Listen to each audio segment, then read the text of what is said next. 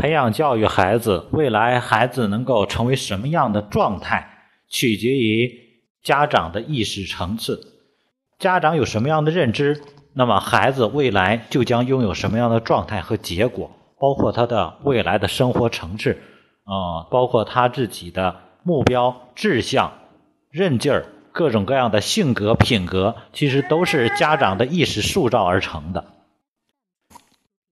之前我录过一个匮乏模式，也就是说，当孩子的成长过程中，他缺乏的、亏欠的哪一方面？因为人生永远不可能是完全圆满的啊！你说你既会打游戏，同时呢，你又是学习的高手，这种难度是很大的。你说你既是这个街头大排档的这种呃游刃有余的适应这种生活，同时你又能经常出入五星级酒店哦，然后呢很尊贵、很典雅，这种也是不太可能的。所以说，每个人都会因为自己的习惯。啊，然后呢，成为这一个圈子、这个层、这一个层次的比较代表性的这些特征的拥有者，所以我们，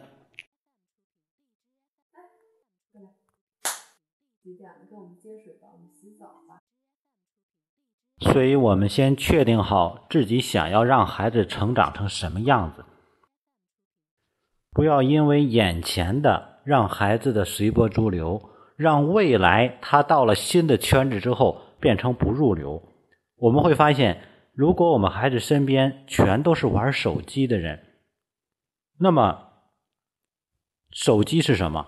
玩了手机之后，他会消耗孩子很多的精力，孩子的精力就是用来消耗的，这本无可厚非。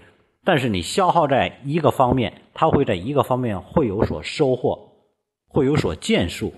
哦，你在这方面消耗了，另一个方面就会有所亏欠，因为你没有更多的精力了。所以说，在手机上有了消耗之后，会有什么样的收获呢？孩子就会对游戏了解，会对熟游戏熟悉，他会对手机有一定的认同感、接受感和依赖感。那么他未来将会很适应这样的生活。那么回过头来又说，如果在手机上有所匮乏呢？那么孩子可能就会转注到其他方面。当然，前提是家长不是放任孩子，对孩子有足够的关注和正确的指引，有心的陪伴。有心的陪伴一定不是全时陪伴的，而是说在需要的方方面给予孩子足够的支持和欣赏啊，这种属于什么有效的陪伴。所以，当孩子离开了手机之后，他就会在其他方面，比如说他的个人成长，比如说他的一些。知识积累、认知积累这方面有所成长，最起码来说，他在学习上来说，他的精力会多一些，多一些。十年之后，那么这个孩子初中或者高中毕业的时候，你相信他因为节省了或者节约了用手机游戏的时间，转注在其他方面，哪怕有一些是用来睡觉了、用来玩了、玩别的了，或者说就是用来发呆了。那么还会有一部分的时间会用在学习上。那么他在学习上的收获是什么呢？一个玩了十年手机的孩子，他最终的收获只不过是对新款的游戏有了解和无数个老款游戏曾经的辉煌记录在哪儿没了，因为老款的已经不存在了。这就相当于说，我们回想起几年以前买苹果手机一样，为什么苹果手机要变成肾级？是因为当初有人卖肾来换的苹果 iPhone 四的手机，所以说变成了肾四、肾五、肾五 S 啊。那么现在我想问问，当初那个把肾卖了换成手机的那个手机何在呢？啊，这是值得我们反思的问题。所以说，如果今天让孩子在玩手机，跟这个是同样的异曲同工。哦，我们应该去引起反思。所以，如果让孩子现在在玩手机，玩了十年之后，他会玩的还是手机，而其他的一塌糊涂。家庭关系也好，社交关系也好，啊，包括他的学业也好，学生最基础的学业，包括他的知识积累、认识积累，全都会受到影响。所以说，玩了十年手机的孩子，你让他去考试的时候，他对十年以来落下的学业会茫然无措，一点办法都没有，因为没有办法去弥补。那么，学了十年，放弃手机、没有接触手机游戏的孩子，十年之后，他可能去考上一些优秀的大学。那你发现他的学识、他的知识、他们的智商，在最初是没有区别的。之后其实也不会有太大的区别，但是一个人因为精力用在学习上，用在其他方面，所以他的建树、他的积累、他的认知会更强一些。亏欠的是手机的游戏，嗯，如如果让他来在这个时刻接触手机的话，我们都知道现在的手机全都是傻瓜机、智能式的，所以一个从来没有接触手机的人。他只要说不杀不呆不捏，他拿过手机来，你给他三天的时间，他可以玩的比任何人都溜。你给他一个星期的时候，所有的游戏都可以会玩。也就是说，他可以用一个月的时间，足够具备那一个玩了十年的孩子所具备的手机的操作能力，甚至于游戏的水平。一个月时间可以完成这个程度，那么。那个玩了十年的手机的孩子，能不能够用一个月，或者说三个月、一年，来具备十年所亏欠下的学业呢？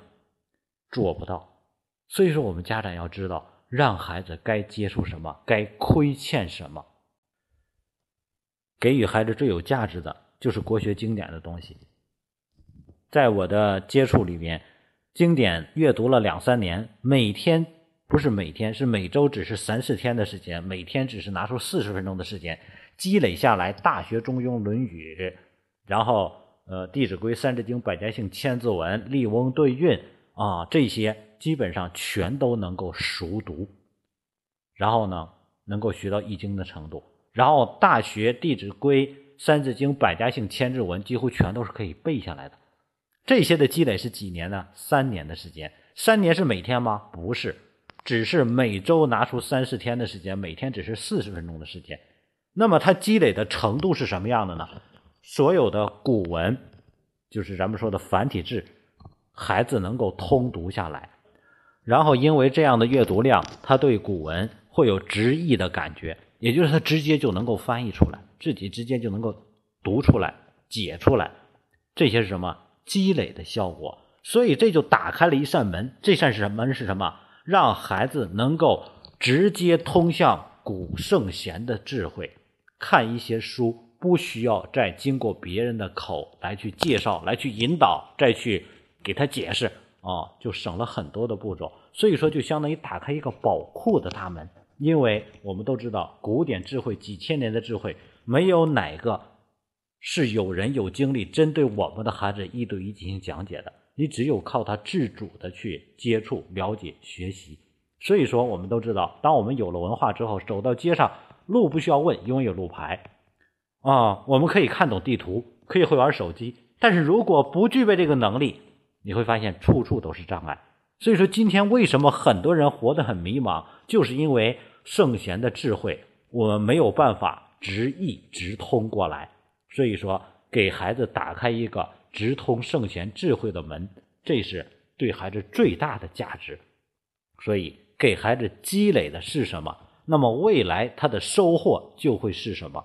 那么，能够说有这种博学性的，你相信孩子未来的层次会是什么样子的呢？让孩子现在积累什么，未来决定他进入什么圈子。